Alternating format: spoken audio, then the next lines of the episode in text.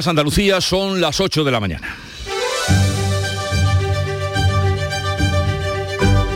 En Canal Sur Radio, La mañana de Andalucía con Jesús Vigorra.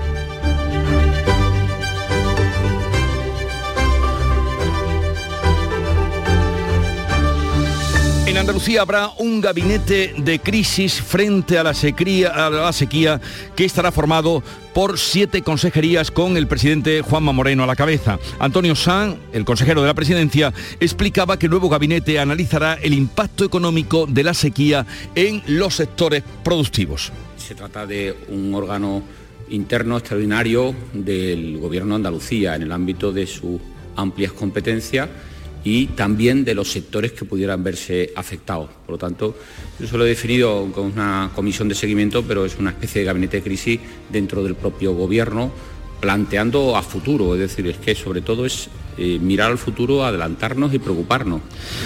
Y para prever las circunstancias que se puedan dar si persiste la sequía. La lluvia de las últimas horas ha sido insuficiente, los embalses han perdido en Andalucía 56 hectómetros cúbicos en la última semana, están al 24% de su capacidad y enseguida vamos a hablar con Eduardo López, que es secretario de la COAS en Andalucía y presidente de la comunidad de regantes en nuestra comunidad. Una lluvia escasa, pero que ha ayudado a estabilizar el incendio de los Guájares en Granada.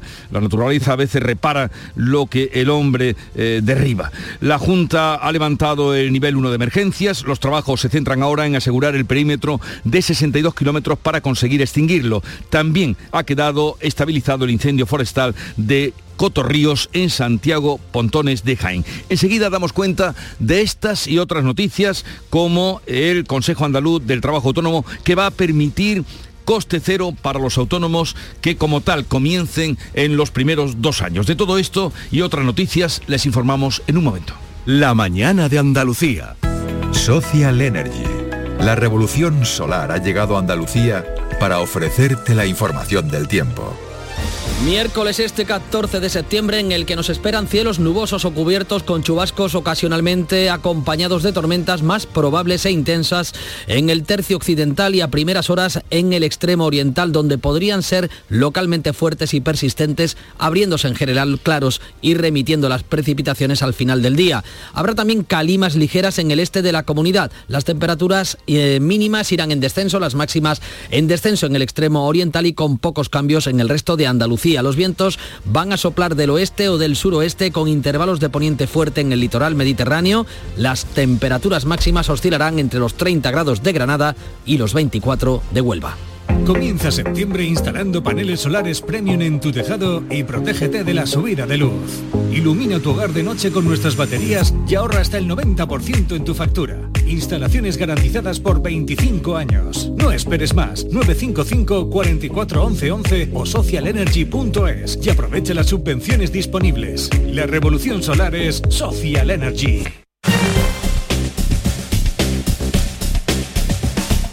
Vamos a conocer ahora cómo están las carreteras en Andalucía. Conectamos con la DGT, nos atiende Patricia Riaga. Buenos días. Muy buenos días, pues a esta hora ya pendientes de un alcance que está dificultando la entrada a Sevilla en la A4 a la altura de Carmona a lo largo de dos kilómetros. También precaución en Sevilla, van a encontrar intensa ya la entrada por la A49 a su paso por Camas y en la ronda S30 en dos tramos, en Puente del Centenario hacia la A49 y también en la zona de la Esclusa en ambos sentidos. En Málaga también bastante complicada la carretera de Cártama, la A357, precisamente en Cártama hacia la capital malagueña. En el resto de carreteras, tráfico en aumento, pero de momento sin incidencias.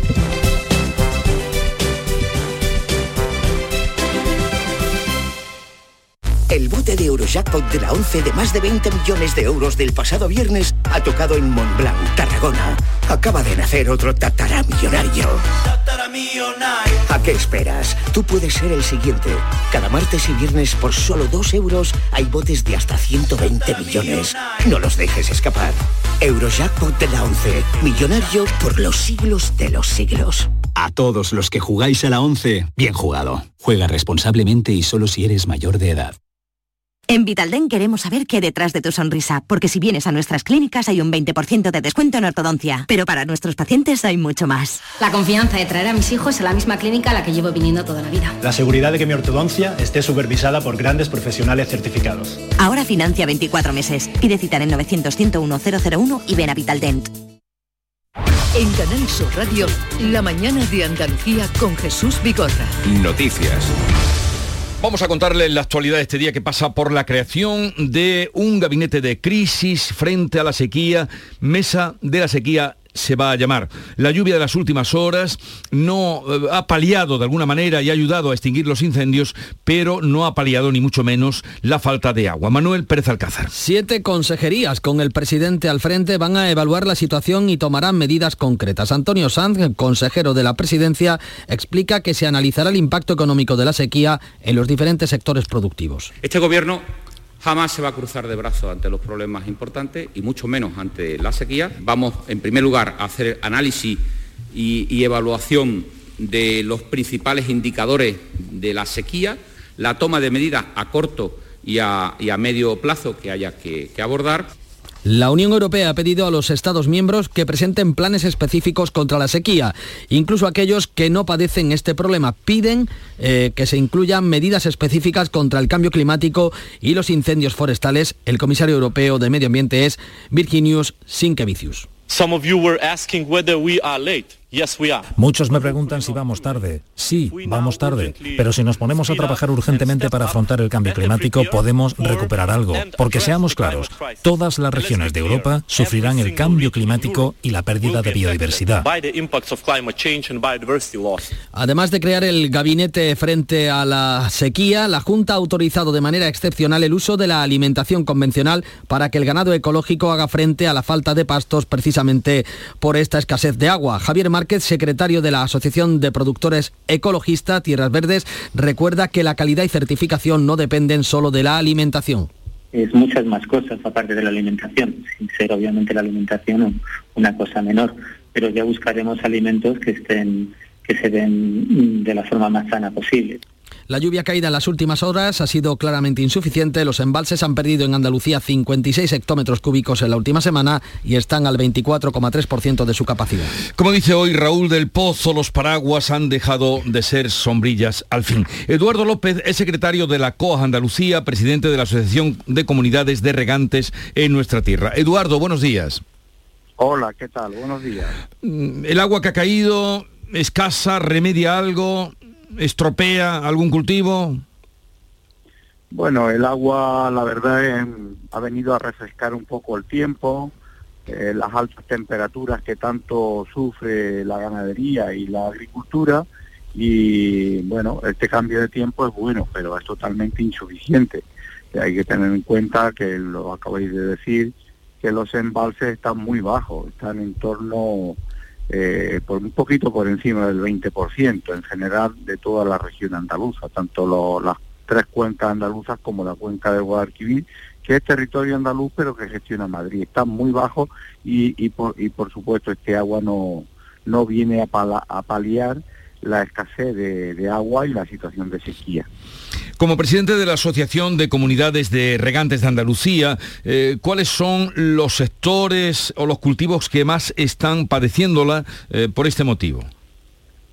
Bueno, en general toda la agricultura, eh, todo lo que es arboleda, fundamentalmente olivar ha tenido un descenso importantísimo de la cosecha, en secano aún más, el secano es tremendamente una pérdida altísima, y luego los cultivos herbáceos en general, tanto el girasol como el algodón, las hortícolas en muchos sitios, los que tienen vocación para, para industria, para transformado, no se han podido sembrar, y en los casos en los que se han sembrado, pues apenas se ha sacado producción. Y luego, bueno, está la, lo que es la sarquía de Málaga, hmm. que es la cuenca mediterránea, también está sufriendo una situación de, de pérdida importante en los tropicales y bueno, eh, tenemos toda la zona de invernadero en Almería que gracias a las desaladoras, depuración, ahí pérdida económica no está habiendo. Es verdad que todo lo que es la cuenca mediterránea, eh, todo lo que es el litoral eh, andaluz tenemos la alternativa de las aguas no convencionales, que hay que hacer un esfuerzo tremendo de inversión para, para, para afrontar el futuro inmediato con garantía y lo que más nos preocupa desde crear la cuenca del Guadalquivir, porque aquí es muy difícil incorporar aguas no convencionales. Bueno, con esta situación, Eduardo, eh, Eduardo López, secretario de COAS Andalucía, ¿qué le parece la creación de la mesa de la sequía, ese gabinete de crisis en el que van a estar implicadas siete consejerías de la Junta? Bueno, eh, a nosotros nos parece muy oportuno y, la verdad es que necesario. Creemos que desde COA eh, la sequía, esta sequía no es una cuestión puntual, es una cuestión, un problema estructural que tiene que ver con el cambio climático y por lo tanto no basta solo con hacer obras, hay que poner orden en el regadío y en el consumo del agua. Eh, y por lo tanto aquí hace falta pues bueno, pues, todo el gobierno andaluz. Y ya el propio presidente ha colocado esta legislatura como la legislatura del agua, pero no es una legislatura para traer más agua que también, para hacer inversiones, solo sino para garantizar el regadío que ahora tenemos. Nosotros no somos partidarios de seguir creciendo. Creemos que el crecimiento del regadío hay que cortarlo en seco. Hay que garantizar el agua o, agua suficiente para la agricultura de regadío que ya tenemos, que no es poco. Estamos hablando de 1.200.000 hectáreas de regadío en Andalucía.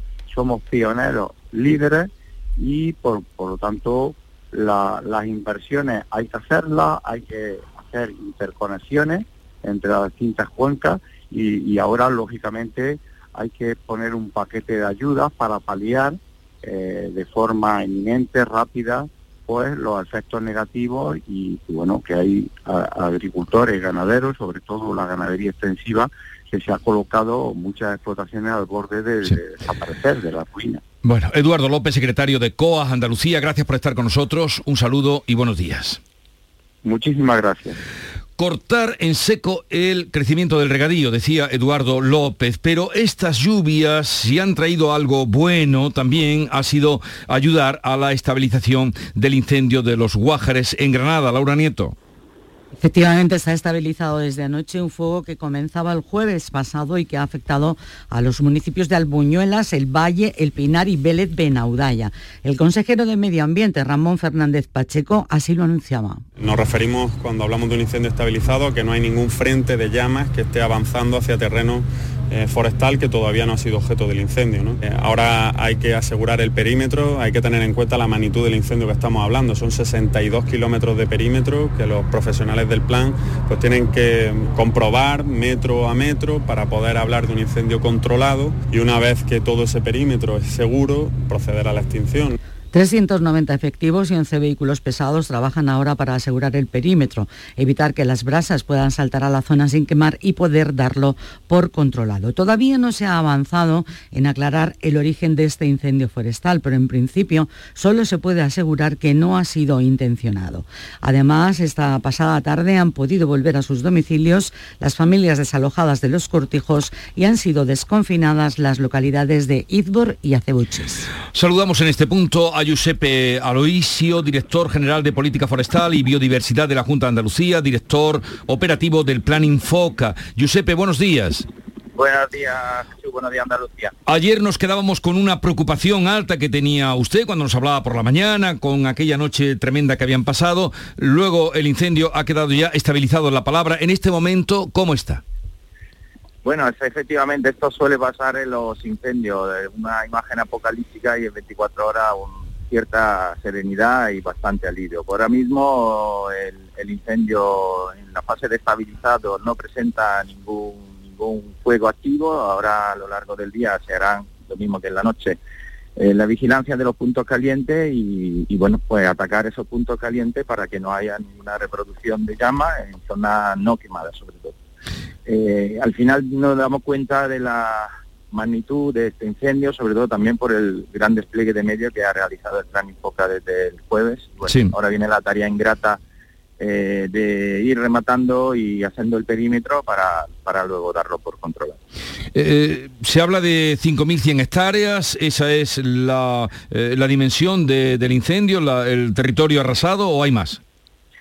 Eh, seguramente serán menos, eh, porque técnicamente durante la extinción eh, la medición se hace por la superficie que, que recorre el fuego, pero luego cuando, cuando vuelas eh, con vuelos de reconocimiento te das cuenta que dentro del perímetro del fuego hay muchas zonas que no, que no se han quemado, con lo cual yo creo que al final serán, serán menos de esa, de esa cantidad. Bueno, pues muchísimas gracias, Giuseppe Aloisio, lo han oído ya. Estabilizado quiere decir que no hay fuego activo, sí que hay retenes y, y sí que se está trabajando para que eh, no, desde luego, se reproduzcan las llamas. Un saludo y buenos días y nada, eh, felicitarle por su trabajo. Muchísimas gracias. Otro incendio, el de Santiago Pontones en Jaén, también está estabilizado o controlado ya, Alfonso Miranda. Sí, la bajada de temperaturas que se ha tenido durante la madrugada, donde a esta hora de la mañana apenas si llegan a los 11 grados centígrados de temperatura y una humedad relativa del aire por encima del 80%, aprobó, han sido desde luego los mejores aliados del Plan Infoca para avanzar en este control del incendio. Germán Bartol es el director del Centro Operativo en Jaén de este Las previsiones meteorológicas que tenemos es que ya la humedad relativa a las horas centrales no baje del 60% y durante la noche aumente casi hasta un 100%. Eso en los dos, tres próximos días.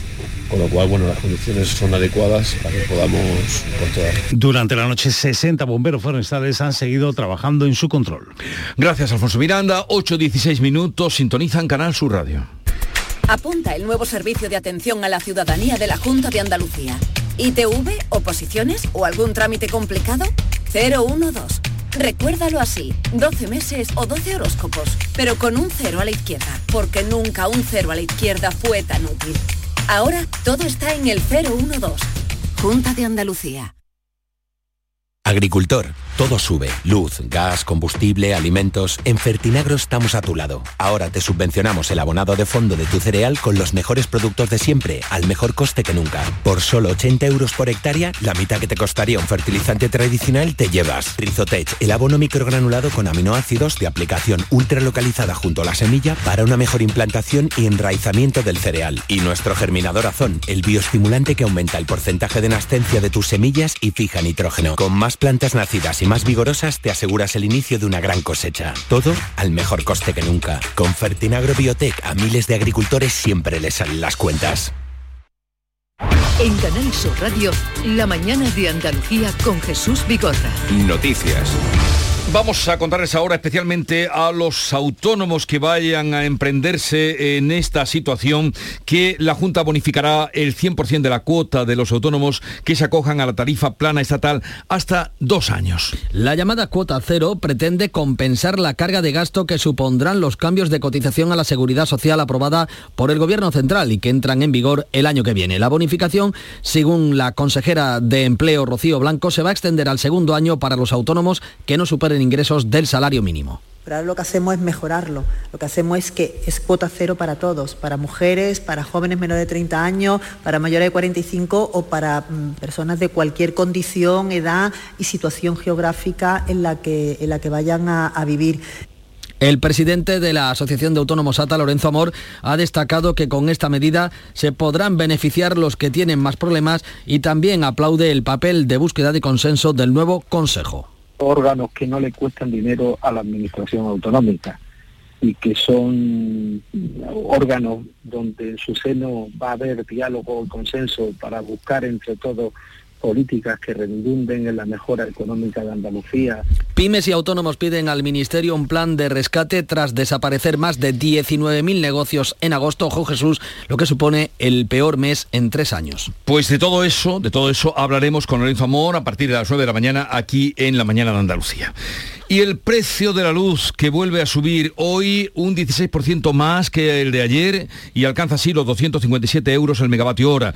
La Comisión Europea está debatiendo hoy o va a debatir la obligación de recortar la demanda eléctrica en hora punta. Bruselas propone reducir un 10% el consumo en hora punta e imponer un impuesto del 33% a las petroleras. También aboga por limitar los ingresos de las eléctricas a entre 180 y 200 euros el kilovatio hora para la remuneración a la generación de las renovables y la energía nuclear. La presidenta von der Leyen va a exponer la propuesta en el debate del Estado de la Unión en el Parlamento Europeo. Al fin llegó al Congreso y fue aprobado este martes el impuesto especial a la banca y a las empresas eléctricas. El gobierno lo ha sacado con sus socios de PNV y de Bildu y es que estos impuestos van a beneficiar a las haciendas vasca y navarra. El PP ha rechazado unos impuestos que considera prácticamente inconstitucionales y que solo benefician a las arcas del Estado. El Pleno ha tumbado la pretensión de los populares de bajar el IRPF conforme a la inflación. La portavoz popular confronta hoy con Pedro Sánchez en la sesión de control a partir de las 9.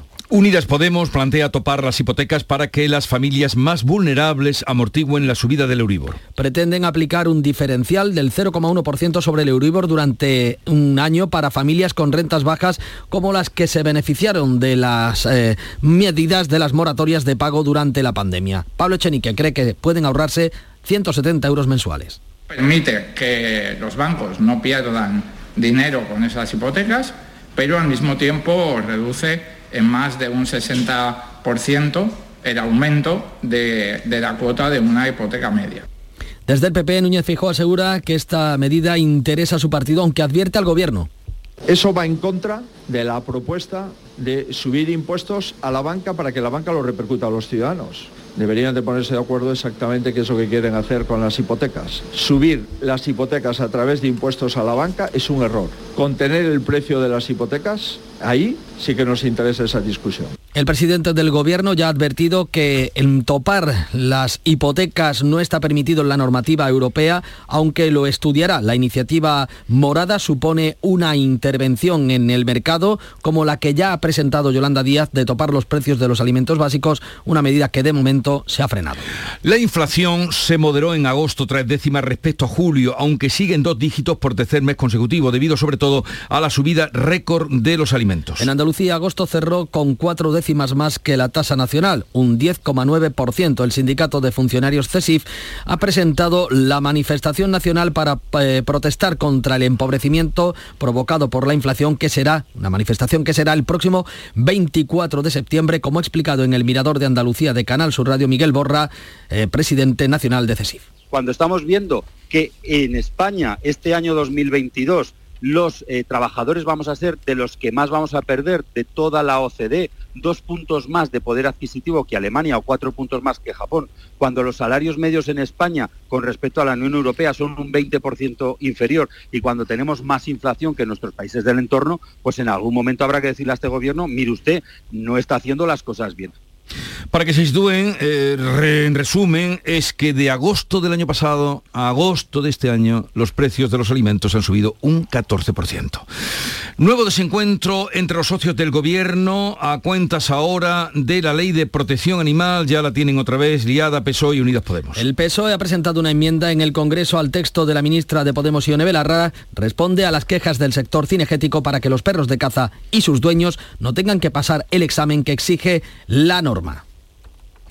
Y nueva encuesta, nueva encuesta electoral hoy que la publica El Confidencial. En esta encuesta se asegura que el PP ganaría las elecciones con 130 escaños y el 31,8% de los apoyos, 7,6 puntos por encima del PSOE, que quedaría con 94 escaños y con un 24, algo más de un 24% del voto. Y con este panorama el Parlamento andaluz va a celebrar a partir de hoy el primer pleno del nuevo periodo de sesiones. El gobierno va a comparecer para abordar el inicio del curso escolar, la sequía o la situación de la atención primaria. El pleno llega con la crisis abierta en el seno de Por Andalucía por la decisión de su portavoz de sustituir a la representante de Podemos en la mesa de la Cámara. Los morados, que hoy van a analizar esta situación, han pedido a la mesa que rechace el relevo. Esperanza Gómez de Más País niega que las relaciones estén rotas. La polémica se puede crear en medios, pero dentro del grupo no hay. Lo más importante, me parece, es hablar de lo que le importa a la ciudadanía, que no es que pase en la mesa del Parlamento, que estoy segura que hay un montón de, de ciudadanos que no saben ni lo que es, sino hablar precisamente, pues, por ejemplo, qué va a pasar este invierno cuando no puedan pagar la factura de la luz.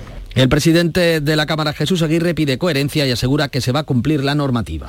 Como se esperaba, terminó sin acuerdo el plazo que el gobierno impuso al órgano de gobierno de los jueces para renovar el Tribunal Constitucional. El gobierno no consigue así nombrar, nombrar a sus dos candidatos antes del martes, plazo marcado por su reforma legal. Los vocales conservadores y progresistas se reunirán el viernes para concretar una votación. La ministra de Justicia, Pilar Job, dice a todo esto que este asunto se ha convertido en una preocupación para los ciudadanos. A veces voy en metro, a veces voy en autobús y yo escucho a la gente que habla de este tema, porque la gente ya ha entendido la trascendencia de esto que les afecta directamente, que nos está costando una millonada el bloqueo, porque tenemos que estar poniendo constantemente refuerzos en el Tribunal Supremo, en otros órganos, para que la justicia pueda funcionar con normalidad.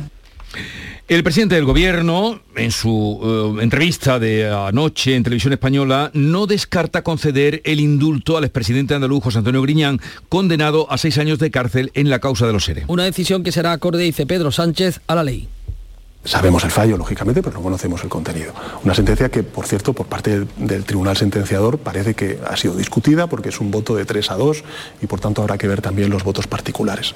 Eh, lo que tiene que tener claro la ciudadanía es lo siguiente. El presidente del Gobierno lo que va a hacer es respetar los trámites, los procedimientos y, evidentemente, la decisión que tomemos será acorde con la ley y con absoluta transparencia. Estados Unidos confirma que las tropas rusas abandonaron Kharkov. Las críticas a Putin arrecian. El Partido Comunista rompe el discurso oficial y llama a la movilización general para la guerra. Aunque en Rusia es obligatorio hablar de operación militar especial en Ucrania, el líder del Partido Comunista rompe el tabú y lo ha llamado guerra. El portavoz del Kremlin, Dmitry Peskov, atribuye las discrepancias al pluralismo, dice, que hay en Rusia. Los rusos apoyan a su presidente, lo confirman los resultados en las elecciones. En cuanto a los puntos de vista críticos, siempre que permanezcan dentro de la ley, eso es pluralismo. Pero la línea es muy, muy delgada. Hay que tener mucho cuidado. La Unión Europea va a enviar más armas a Ucrania. Los restos de Isabel II han pasado la noche en el Palacio de Buckingham. Hoy se trasladarán a Westminster, donde se va a instalar la capilla ardiente. El féretro llegaba anoche a Londres en avión y recorría en coche el camino hasta el Palacio. Miles de personas la esperaban esta tarde. Su familia acompañará a pie el cortejo que trasladará los restos al Palacio de Westminster. Una de las armas, cambiamos ahora de asunto, que ha marcado la resistencia del ejército ucraniano ha sido los drones, de los que hoy se va a hablar y mucho en el Congreso de Sevilla. Pilar González. Así es, hoy comienza en Sevilla el mayor congreso de expertos en drones que se hace en España, es en el Palacio de Congresos y hasta el domingo van a participar más de un centenar de expertos, unos 300 profesionales y medio centenar de empresas nacionales e internacionales. Habrá conferencia, demostraciones en directo, exposición de modelos y acudirán representantes del Ministerio de Defensa y la industria aeronáutica. El uso de los drones en las operaciones militares tendrá además un peso relevante en este congreso. Mandos de las Fuerzas Armadas analizarán el papel cada vez más relevante están teniendo los drones no solo en misiones de vigilancia y seguridad, sino también como apoyo a la logística. Congreso de drones en Sevilla y en Málaga comienza el Congreso de Cruceros más importante del Mediterráneo. José Valero. Hola, buenos días. Pues así es, en los siete primeros meses del año Málaga ha recibido más de 130.000 cruceristas. Es el cuarto puerto del Mediterráneo español más importante en número de pasajeros recibidos. Con estos datos arranca esta mañana en el Palacio de Ferias y Congresos la Feria Internacional de Cruceros más importante del mundo. Más de 3.000 asistentes procedentes de todo el mundo y relacionados con el sector de los cruceros conocerán, por ejemplo, las bondades de la ciudad de Málaga. El alcalde, eh, Francisco de la Torre, hablaba de ello. Ellos valorarán eh, la importancia de efectivamente ser eh, ciudad base porque mucha gente puede escoger un crucero porque a lo mejor le atrae más ese puerto base, esa ciudad, que otros puertos base diferentes que puedan ser alternativas. La industria de cruceros en España generó en 2019, el año previo a la pandemia, más de 50.000 puestos de trabajo. La Junta da luz verde, lo hizo ayer en su Consejo de Gobierno, a uno de los proyectos más importantes de este Ejecutivo Autonómico, la Ley Andaluza del Flamenco. Pretende la protección y el fomento de un arte que ya es patrimonio de la humanidad y que ahora llega a la enseñanza en los cursos de educación obligatoria en Andalucía. En la universidad también se va a promover la cátedra de flamencología. Según el consejero Arturo Bernal, se cumple así con el Estatuto de Autonomía. Y eso llega precisamente cuando se está desarrollando la Bienal de Flamenco, que está en sus primeros días siendo un éxito de público y artístico. La Policía Nacional ha detenido a Simo Bouzaidi, jugador del Córdoba Club de Fútbol, por la supuesta comisión de un delito de maltrato a su pareja. El jugador fue detenido la tarde del lunes, ha sido puesto en libertad provisional sin que el juez haya acordado orden de protección alguna para la presunta víctima, ya que esta no ha querido ratificar la denuncia y no ha declarado. Las actuaciones se han remitido al juzgado de violencia sobre la mujer. Y quédese con este nombre, Alcarrás que es el nombre de un pueblo pequeñito de Lérida, pero ahora también el título de la segunda película más taquilla del año y de la película que va a presentar España a los Oscar. Una cinta rodada íntegramente en catalán ha sido la primera película española en conseguir el Oso de Oro en Berlín. Se ha impuesto a las competidoras de la talla de Cinco Lobitos y Asbestas. Una película altamente recomendable, la verdad. En un momento, um, Pérez Alcázar, que descanses. Hasta mañana. Gracias Jesús, hasta mañana a todos. y en un momento abriremos tertulia de actualidad. Hoy con Antonia Sánchez, Alberto García Reyes y Antonio Suárez Candilejo. Sigue ahora la información local en la sintonía de Canal Sur Radio, 8.30 minutos de la mañana.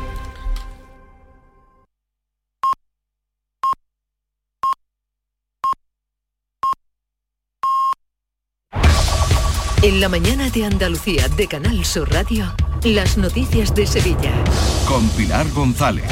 Hola, buenos días. Hay retenciones en la entrada a Sevilla por la 49 de 2 kilómetros, uno en el Centenario sentido Huelva, uno en el Alamillo y también uno en el nudo de la Gota de Leche sentido Ronda Urbana Norte, donde el tráfico es intenso. También es intenso en la entrada a la ciudad por la Avenida Juan Pablo II y Puente de las Delicias, Patrocinio, Avenida de la Palmera y Avenida de la Paz. Contarles que a primera hora de la mañana, a las 6 y 20, dos coches han colisionado en la Glorieta Olímpica. Uno de ellos ha quedado volcado en la carretera y su conductor ha resultado herido leve. Por la noche, sobre las 9, otro accidente en la calle Torneo ha dejado en estado crítico a un hombre. El conductor de un vehículo de VTC que lo ha arrollado ha dado negativo en el test de alcoholemia. El tráfico estuvo cortado durante 45 minutos para que los sanitarios pudieran reanimar al herido. Ahora se investiga todo lo ocurrido. En cuanto al tiempo, se esperan lluvias esta mañana con chubascos que pueden ir acompañados de tormentas ocasionales más probables en la sierra. Las temperaturas mínimas bajan y las máximas con pocos cambios. Son 29 grados de máxima que se esperan en Écija, 28 en Lebrija y en Morón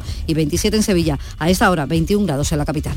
¿Y tú? ¿Por qué compras Inés Rosales? Porque quiero lo mejor, lo más saludable para mi familia. ¿Sabes qué diferencia una torta Inés Rosales del resto? Dale la vuelta al paquete y lee los ingredientes. Confía en las de toda la vida, en las legítimas y acreditadas tortas de aceite de Inés Rosales, desde 1910. Hoy de nuevo jornada futbolística. Nuria Gaciño, buenos días. Muy buenos días. El Sevilla no se puede permitir otro tropiezo en la Champions tras haber caído en la primera jornada ante el Manchester City. Así que esta noche a las 9 está obligado a ganar en Copenhague si no quiere quedarse sin opciones de clasificación a las primeras de cambio. Tras la reacción el pasado sábado en Liga ante el Español, se espera mantener la dinámica que traiga la tranquilidad al equipo y sobre todo la estabilidad de Julen Lopetegui al frente del banquillo sevillista. 8.32. Copenhague.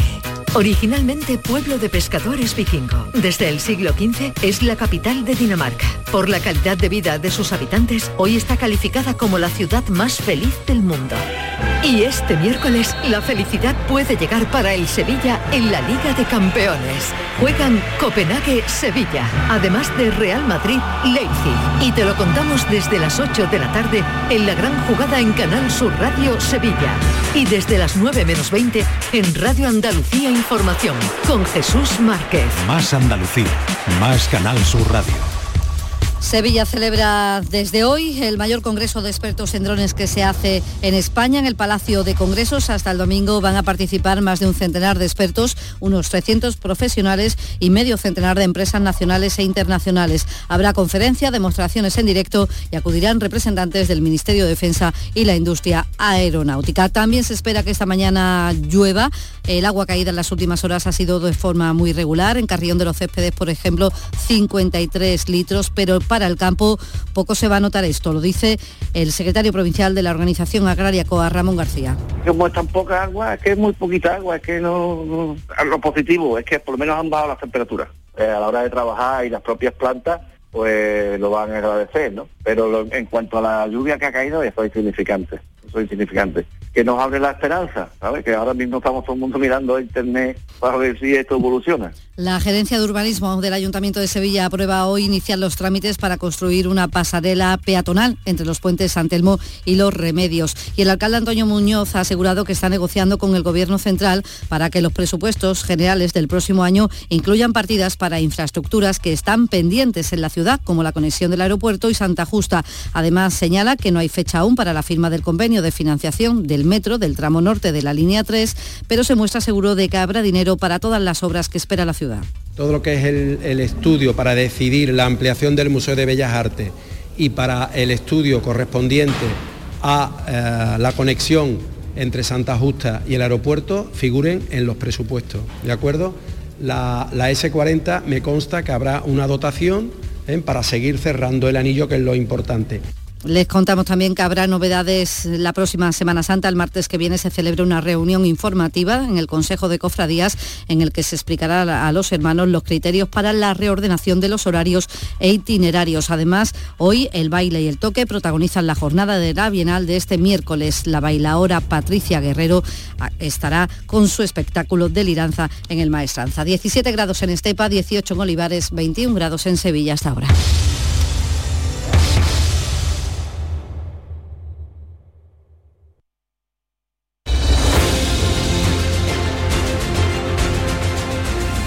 8, 35 minutos de la mañana de un día gris, nublado, mm, lo que veo desde la ventana de la isla de la Cartuja. No sé usted dónde están en su ventana que verán, pero aquí está bastante gris el día, y, pero parece que no lloverá, no nos complacerá en ese sentido. Enseguida hablamos de la actualidad, de todo lo que le venimos contando esta mañana desde primera hora, hoy con Alberto García Reyes, Antonia Sánchez y Antonio Suárez Candilejo.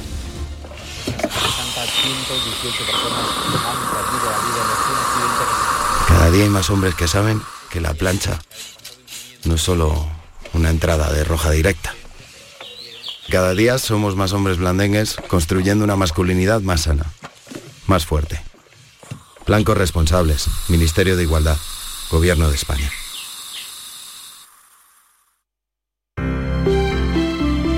Buenos días. En el sorteo del Eurojackpot de ayer, la combinación ganadora ha sido 20, 22, 26, 34 y 40. Soles 8 y 12. Recuerda, ahora con el Eurojackpot de la 11, todos los martes y viernes hay botes millonarios. Disfruta del día. Y ya sabes, a todos los que jugáis a la 11, bien jugado. En Canal Sur Radio, por tu salud, responde siempre a tus dudas. ¿Cómo deberíamos cuidar nuestros pies después del desgaste del verano? ¿Y los niños? ¿Cuál es el calzado más apropiado para la vuelta al colegio? ¿Cómo podemos mantener los pies sanos de cara al otoño? Esta tarde en el programa las respuestas a estas preguntas y todas las que quieras formular con la especialista Silvia San Juan y la colaboración del Colegio de Podología.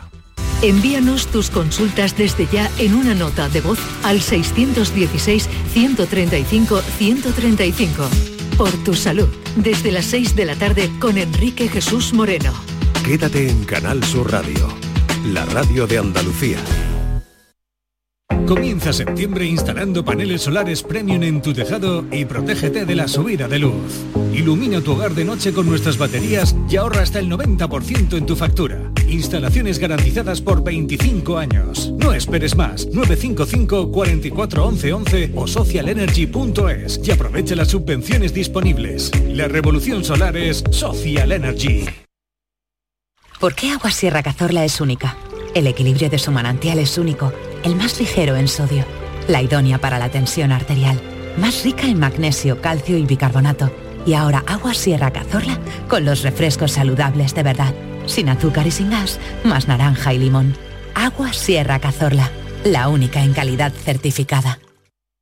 La tarde de Canal Sur Radio con Mariló Maldonado tiene las mejores historias y las más emocionantes. Un programa para disfrutar de la tarde, cercano pendiente de la actualidad, con un café con humor, te escucho en tu radio.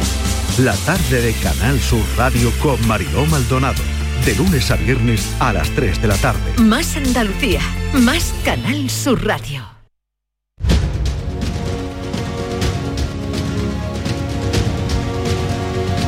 En Canal Sur Radio, la mañana de Andalucía con Jesús Vigorra. Y hoy contamos también con Antonia Sánchez, su directora de La Voz de Almería, con quien tuvimos ocasión de compartir el pasado viernes una mañana muy, eh, muy vivida allí, Muy en- intensa. muy intensa en Elegido. Hola Antonia, ¿qué tal? Hola, hola, buenos días, buenos ¿Qué, días. qué- qué tiempo tenéis por ahí?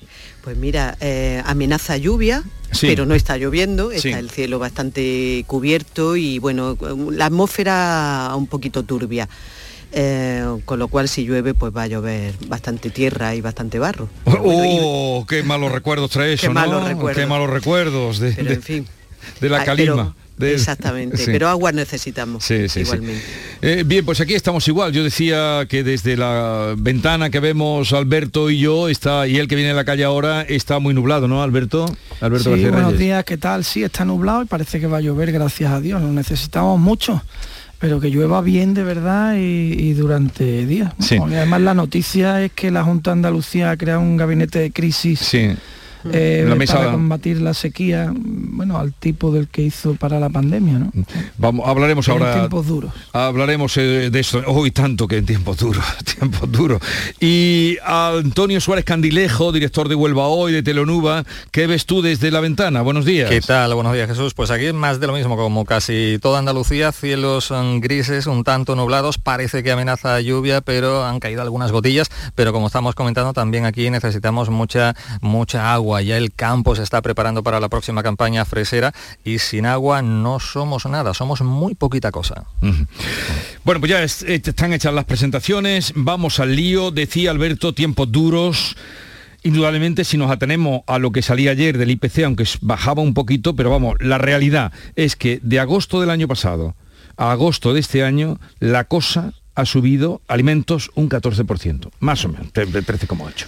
Sí. Un Eh, 14%. Y, es una barbaridad que se está notando directamente en los bolsillos de las familias, en las economías domésticas. Eh, eh, bueno, creo que basta, no, no hay que ir ni a las estadísticas, ¿no? Basta con contar nuestras experiencias propias, ¿no? ¿Quién no ha ido en el último mes a llenar el carrito de la compra y al pasar por la caja se ha encontrado con con un numerito en, eh, en, en la pantalla que dice, bueno, pero si yo llevo lo mismo que...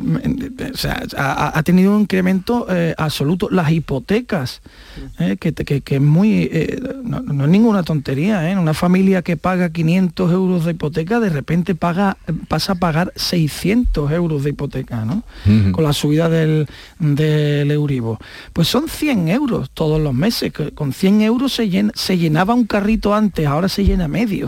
En fin, eh, empezamos a hacer cuentas de este tipo, cuentas un poco más Sí, eh, que ordinarias. bajan a, lo, a lo cotidiano, es, al bolsillo. Cuentas de la calle ordinarias, no, no, no, sin, sin espíritu macroeconómico al día a día y resulta ah, desolador porque eso va aparejado con una congelación absoluta de sueldos, eh, una época que hemos pasado en la que en, en muchas familias los sueldos eh, son bastante, eh, por decirlo de una manera suave, eh, bastante primarios. Eh, hay mucho mileurismo, sobre todo entre los jóvenes de 25 a 35 años. Eh, es que eh, el, otoño que se nos presenta es absolutamente desolador y lo peor de todo es que no vemos una reacción por, por parte de la clase política en general que invite a ningún tipo de esperanza. Mm. Sí, anoche hablaba yo con un, con un amigo economista de aquí de Huelva y a la pregunta de si será el próximo otoño e invierno tan duro como lo pintan algunos expertos, él me, de- me decía que, lo, que será peor, eh, que no solo será duro, sino que será peor, que van a subir, en, en fin, se van a disparar los desahucios y vamos a ver muchos marcadores que nos van a indicar que efectivamente que vamos a atravesar y él ponía fecha de principios de- del próximo año. En definitiva, la situación es bastante preocupante, aterradora, di- diría yo, pero en cualquier caso también él decía que bueno, la capacidad del ser humano de salir adelante siempre va a ser un factor ahí eh, fundamental para que finalmente eh, vayamos saliendo de esta situación. Él culpaba eh, sobre todo al cortoplacismo de los políticos que se encargan de bueno, ayuditas para hoy, para mañana, pero lo que es pa- para hoy es hambre para, para mañana y él decía que bueno, pues que venimos arrastrando una crisis desde la, desde la pandemia del COVID-19 y ahora estamos, bueno, pues una, una crisis que se ha agravado con la guerra de Putin contra Ucrania y con otros muchos eh, factores. Pero como estamos comentando, sube la luz, sube la gasolina, la cesta de la compra, eh, la congelación de sueldos, de sueldos, la precariedad laboral que tenemos en un gran porcentaje de la sociedad en estos momentos. Y bueno, lo decía anteriormente Alberto, eh, la clase política parece que sigue encerrada en su mundo, en su burbuja, y parece que no ve la gravedad de esta, de esta situación. Se Estamos viendo ocurrencias por parte del gobierno central. Primero, eso de topar los precios, que por cierto me parece una palabra feísima, eso de, topar. Que además es incorrecta, se dice acotar. ya existe en el castellano una palabra Ahora topar la, claro, los tipos. Pero vamos a empezar a utilizarla todos. Que no pase como con la fake news y todas aquellas cosas. Bueno, ahora otra ocurrencia. A mí ese es un tema que me preocupa mucho, el de las palabras. ¿eh? En, un, en un idioma tan riquísimo como el nuestro, que venga gente a inventarse palabras que no existían oh. para conceptos que ya existían. Eh, bueno, ahora topar, eh, la última ocurrencia es la de topar los tipos de interés de las eh, hipotecas. me da la impresión que va a ser un globo sonda que finalmente no va a quedar en nada, como prácticamente ha quedado lo de la cesta de la compra de la que ya conocen algunos como Yolanda Carrefour. y bueno, pues de ocurrencia en ocurrencia y el gobierno, las autoridades, porque también aquí hay que meter a otras administraciones, ya sea la autonómica y tal, yo creo que no están en lo que tendrían que estar de buscar soluciones y de comenzar a mirar eh, no ya en el futuro, sino en el presente que tenemos ahí. Tenemos una crisis muy gorda que los ciudadanos de pie mm. somos la que los que la, estamos pagando ya, ¿no? Sí, lo que pasa es que para buscar soluciones em, hay, es casi imprescindible que haya también una voluntad de acuerdo, una voluntad de llegar a consenso y eso es lo que me parece que está en el origen de, la, de la, falta de, soluciones, digamos, mm, eh, de manera generalizada. Em, tal y como estabais describiendo, y tampoco voy a, repetir mucho más sobre lo que decís, el mejor termómetro al final es el bolsillo del ciudadano, el de cada uno, ¿no? ahí es donde se, de verdad se detecta la dificultad que tenemos y la que presumiblemente vamos a tener, porque desde luego las noticias que llegan con respecto a la crisis de Ucrania no son nada esperanzadoras. El hecho de que Ucrania eh, esté avanzando eh, y recuperando posiciones eh, es por un lado muy bueno, pero por otro lado lo que viene a decir es que la situación se va a prolongar, porque evidentemente Rusia no se va a quedar eh, así como así. Pero bueno, dicho esto, em, a la, digamos, la economía familiares eh, medias, media alta, digamos las que eh, pues tienen o, gozan de una cierta comodidad, mm, sí o sí se van a tener que acostumbrar, o nos vamos a tener que acostumbrar a, una, a un apretarse el cinturón en, mucha, en muchos sentidos, energético, em, de, calidad de vida o de, ocio, etcétera. Es decir, hay que ahorrar y hay que ahorrar sobre todo... los que puedan, Antonio. Los que puedan, por eso digo, hay un nivel, de, un nivel de economía familiar que todavía tiene un margen como para, eh, digamos, eh, estrechar un poco esa, mm, eh, situación que tiene de, bueno, pues más digamos, mejor, más acomodada. Pero luego hay una clase, o sea, hay un, nivel de, de, economía familiar, y no nos engañemos, muy numeroso, que son familias que no tienen mucho más margen para, para, digamos, estrecharse un poco el cinturón, es decir, consumo menos energía o consumo otro tipo de alimentos, es que no tienen mucho más, mucho más margen. Y a esa familia vulnerable hay que ayudarle. Mm. Eh, sí o sí hay que, hay que eh, echarle una mano em, pues para poder pagar la hipoteca, para poder pagar eh, la electricidad, para, en fin. Y, ahí hay que tomar medidas y a mm. le corresponde a los gobiernos y a los gobiernos con un apoyo político de otros grupos y ahí desde luego, aquí está todo el mundo mirando como a, en fin, al horizonte, ¿no? Sí. Pero por ejemplo, sí, adelante. No, digo que hay, un ejercicio que, yo creo que es bueno que, hiciéramos todos y que a veces se nos olvida. Yo de vez en cuando lo hago, porque creo que nos sitúa un poco en la tierra. Que es, eh, yo invito a la gente a que mm, mire su nómina y compruebe eh, cuánto dinero paga en impuestos todos los meses para luego poder también analizar qué hacen los políticos con ese dinero. ¿no? El tema de la sequía, que me parece que va a redundar en todo esto, porque mm, habiendo sequía hay mala producción, eh, eh, mala producción hortofrutícola sobre todo, ¿no? Eh, y se van a encarecer, y, en más, cosas ganaderas, eso y se van a encarecer aún más los precios.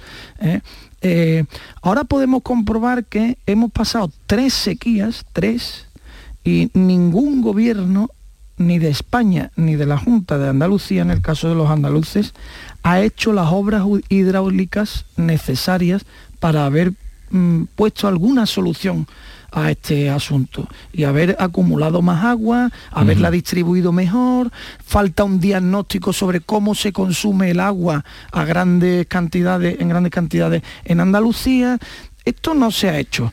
Nosotros no hemos dejado de pagar en nuestra nómina todos los meses. Afortunadamente podemos pagar y es necesario que paguemos. Ah. Pero claro, Sí, luego no tú analizas qué han hecho los políticos con lo que tú no has dejado de pagar eh, y, y- y ves lo que no han hecho. y entonces, a ver, me acuerdo de Luis Landero en el discurso de las medallas de Extremadura, la verdad. Entiendo que ese hombre se ponga allí y Ayer diga, pusimos- queridos políticos, con todo el afecto del mundo, sois unos canallas, ¿no? Entiendo que se lo diga. A ver, el tren cuando va a venir aquí, sabéis desde hacía muchos años que aquí faltaba un tren. ¿Por qué no viene el tren? Y yo, yo todos los meses pago. ¿Vosotros por qué no cumplís? Sí, pero quizás, Alberto, no, no, no nos podemos quedar, eh, eh, hay que poner las luces un poco más largas. Eh, recuerdo que la Unión Europea hace algunos meses, eh, o no sé si incluso fue el pasado año, anunciaba que, bueno, dado que el, el tema del cambio climático afecta a, a todo el continente europeo, se iban a poner en marcha una serie de medidas para afrontar las consecuencias más mm, drásticas de ese cambio climático que es la sequía. Bueno, se hizo ese anuncio, pero yo creo que eso ha quedado solo simplemente en un anuncio, no hemos vuelto a escuchar nada más. Claro, claro, pero, sí, pero que no solo el gobierno, sino también la Unión Europea tiene mucho que decir, eh, claro, eh, en sí. este, en este sentido, porque no se está hablando o se está hablando muy poquito. Ayer escuché al, al presidente de la Junta, Juanma Moreno, hablar de, de- de las plantas desaladoras que, que- que van a ser eh, algo muy necesario a corto eh, o cortísimo plazo en este caso, pero más allá de eso tampoco se está hablando de eh, obras eh, hidráulicas, eh, que algunas paradas, aquí en la provincia de Huelva tenemos dos clarísimos ejemplos, eh, eh, la presa de, de Alcolea, parada desde hace ya algunos años, el desdoble del túnel de San Silvestre que el gobierno central ha dado luz verde hace tan solo unos días, pero de aquí a que eso se construya pueden pasar algunos años.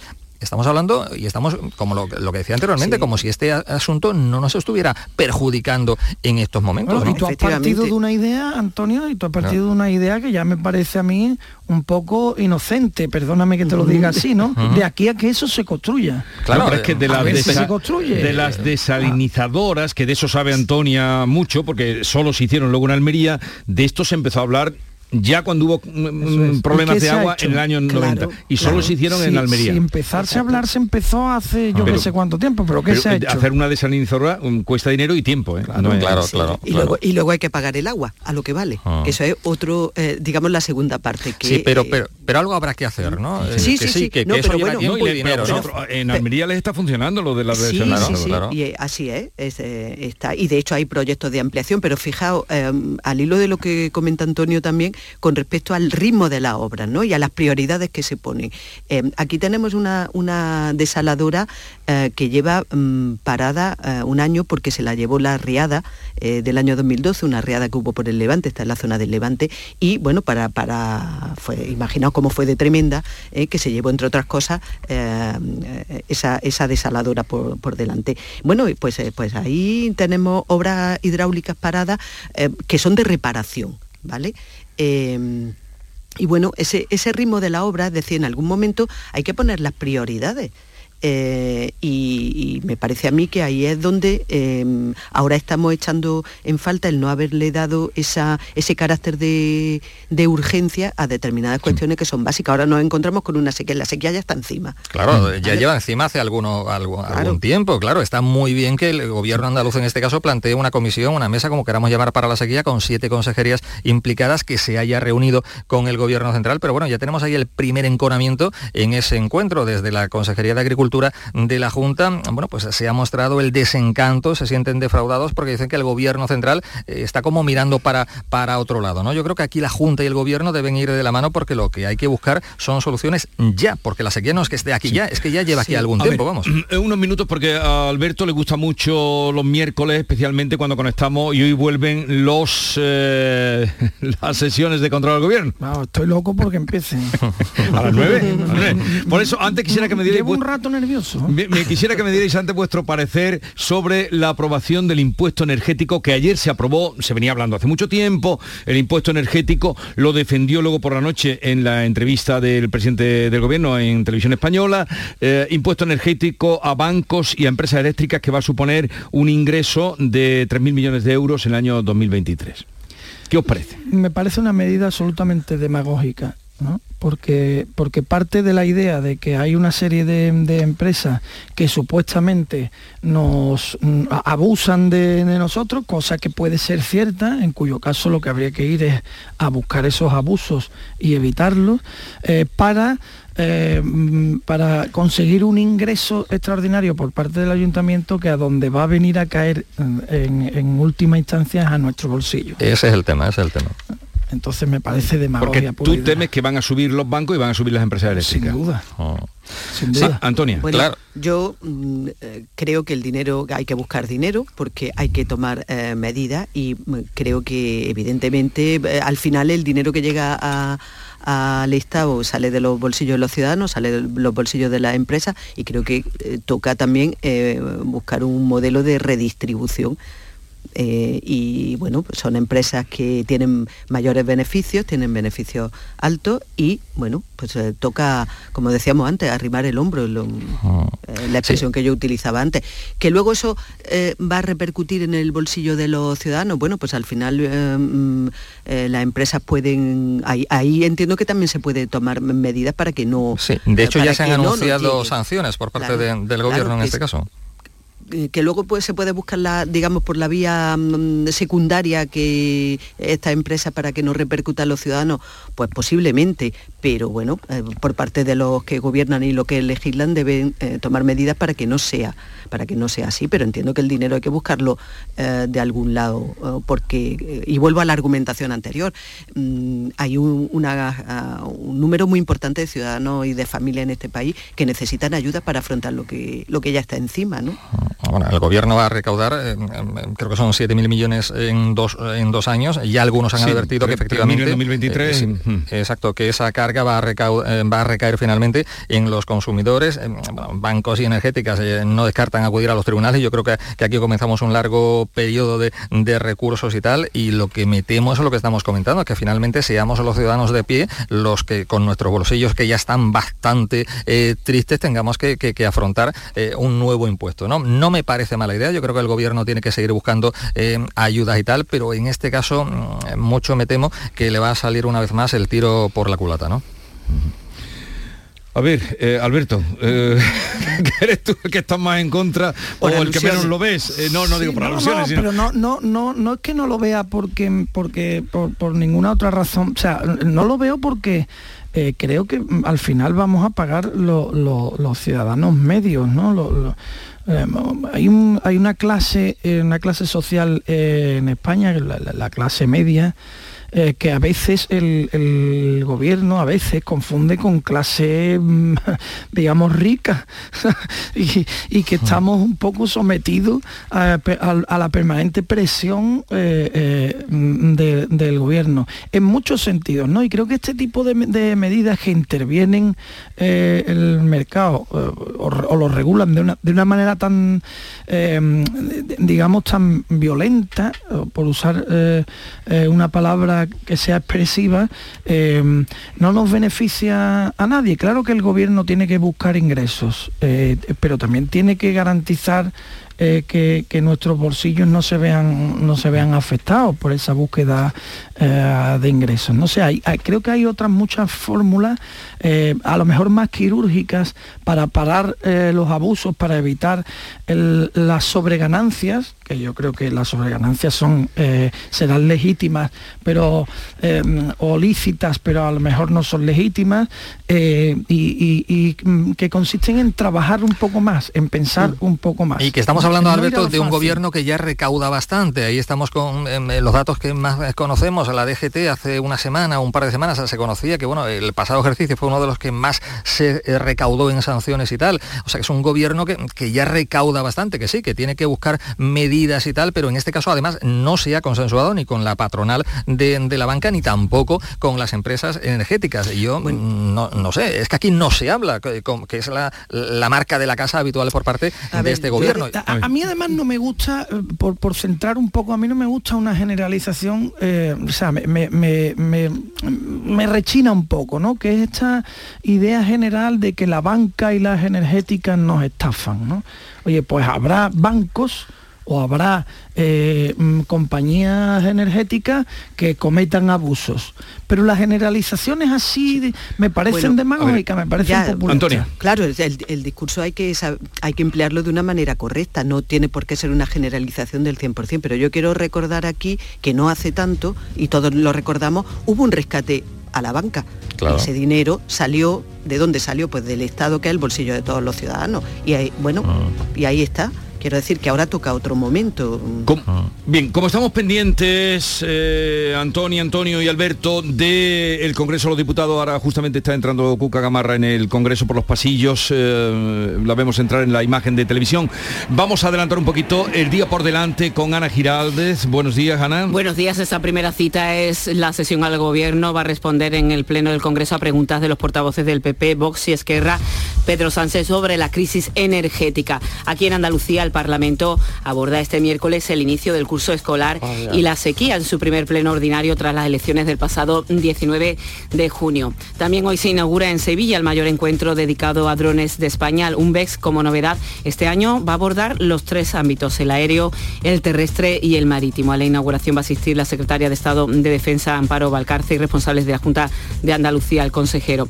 Pendientes también aquí en Andalucía de los dos incendios forestales, el de los Guájares en Granada, ha quedado estabilizado casi una semana después, también estabilizado el incendio de Santiago Pontones y del exterior, muy pendientes hoy de la Comisión